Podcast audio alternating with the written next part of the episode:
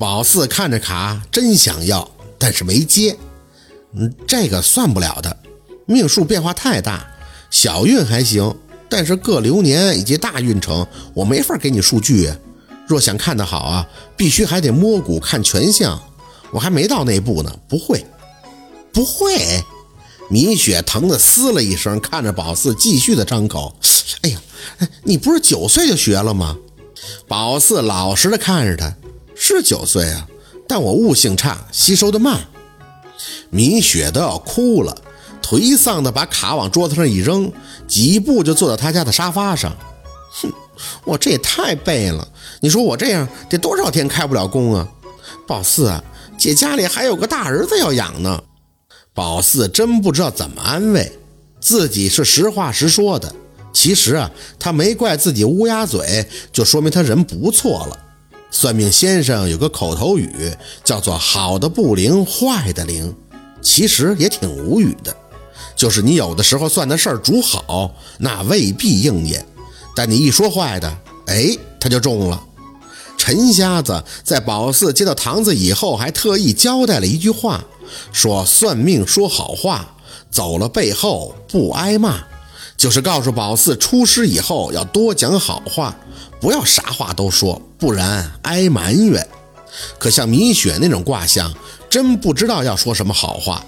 这是认识，宝四就往轻了点说，他有伤残；说重了，不就是血光之灾吗？不过不要命而已。米雪姐，我舅老爷就是我师傅曾经说过，塞翁失马焉知非福啊！你今天晚上确实是有伤损的。但这种小伤损也是某种程度挡灾的，就是说，人倒霉其实不是真的倒霉，也许啊是挡下了某种你不为而知的灾祸。坏事有时也未必是坏事的。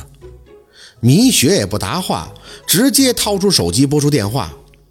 你说你介绍的客户什么玩意儿啊？有病吧他？吃药玩双飞，他还把人当个人不？我告诉你啊，以后你能介绍介绍，介绍不了我单干。哼，抽成你还这么大口气，没你谁还活不了了？上家我上家有的是，你妈的！得，看来这是白说了。放下电话，米雪看着宝四叹了口气：“妹妹，我明白你的意思，可我今天晚上损失可真大了。你看我这脸，最少一个星期接不了活了。什么也不说了，我知道你也是好心，是我是我自己太认钱了。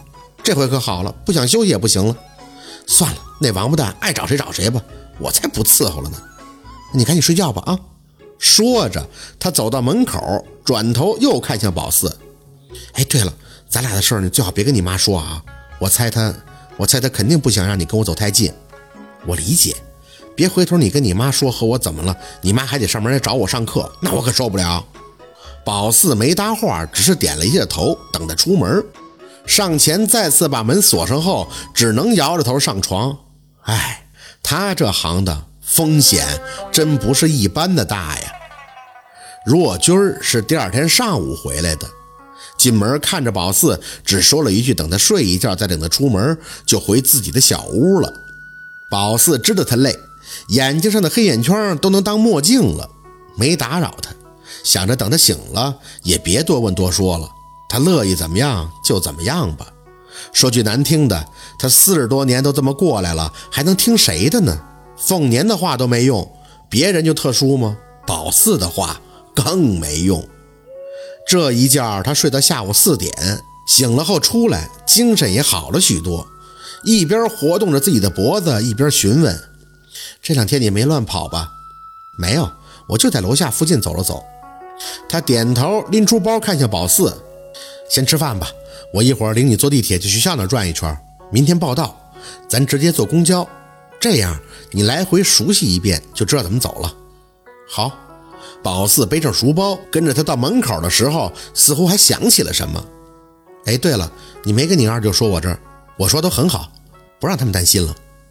若君满意的点头，啊，这就好。他们住得远，你说多了容易多想。走吧，去吃饭。宝四记得十二岁的时候在医院，若君曾抱着他哭，当时真觉得跟他亲近了很多。但无奈的是，岁月很无情的又把他们这点亲近给折腾没了。现在他们俩走在一起，基本上是默默无语，吃饭也是安安静静。宝四是不知道聊什么，若君呢又不喜欢问他工作，而宝四也对殡仪馆、火葬场那地儿抵触，所以很自然的就一路无言。学校还不错，不至于是高端大气上档次吧，但肯定是比县里的高中瞅着要气派一些。也就是在门口看了看就回去了。这一趟纯粹是为了给宝四认路的，地铁去地铁回，也不知道是不是若君觉得太尴尬了。回家上楼的时候，小声的张口：“还习惯吗？”“嗯，有需要就跟我提。”“好。”进了家门，直接回屋。宝四拿过做好的红布条递给他：“这是给你做的，辟邪很好的。你那个地方太阴了，系上这个不招脏东西。”他没多问，拿过去看了看。宝四怕他不会系，还掀开衣服给他看看自己的腰，有点长，多缠几道就行了。谢谢啊。他点了一下头，看向宝四，嗯，之前我跟你说过，你要是不住校，那一千二给你当零花钱。我现在手里有点紧，也不知道现在高中生零花钱是多少钱一个月。粗略的算了一下，你一个学期呢大概是五个月，一千二肯定是不够。我给你一千五吧，你回来搭地铁吃点饭用。家里的东西我会有时间去超市采购。你要是想买课外书或者衣服，就跟我要钱，怎么样？宝四心里当时就算出了结果：一个月三百，一天零花钱大概是十块钱，够了，够坐车就行了。我不买什么课外书的。若君应了一声：“哎，对了，我听说很多高中生都补课，你需要补课吗？”宝四觉得他很多的问题自己都没法回答。嗯，应该不需要。好，需要你跟我提。今天晚上早点睡，明天去报道。宝四微咬着内侧的嘴唇点头。现在开始庆幸他工作忙了，不然就这么下去能尴尬出病来。磨合够呛，能磨合的明白吧？叹了口气，突然就发现，其实人不怕争吵，至少吵架还能把想说的表达出来。最吓人的是不疼不痒的问询，不咸不淡的关心。宝四不在乎多少零花钱，也无所谓买不买新衣服。可是至少你得让人觉得距离不是那么遥远呀。一夜无话，早上七点多就爬起来了，跟着若君坐公交直奔学校。本来都挺顺利的，结果当宝四知道入校就要军训时，当时就毛了。军训。宝四惊恐地看着若君取回来的迷彩服，我不去行不行啊？若君不了解他的心情，还以为是大姨妈的关系。还很多吗？没关系的，就是踢踢正步什么的，不会抻着的。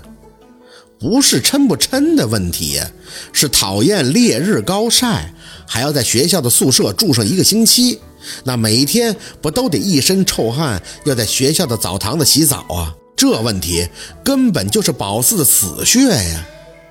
宝四在这念高中都交了戒毒费了，咱们家本来就是外地的，在本地学生中多少都会有些排外的心理，不能再搞特殊了，知道吗？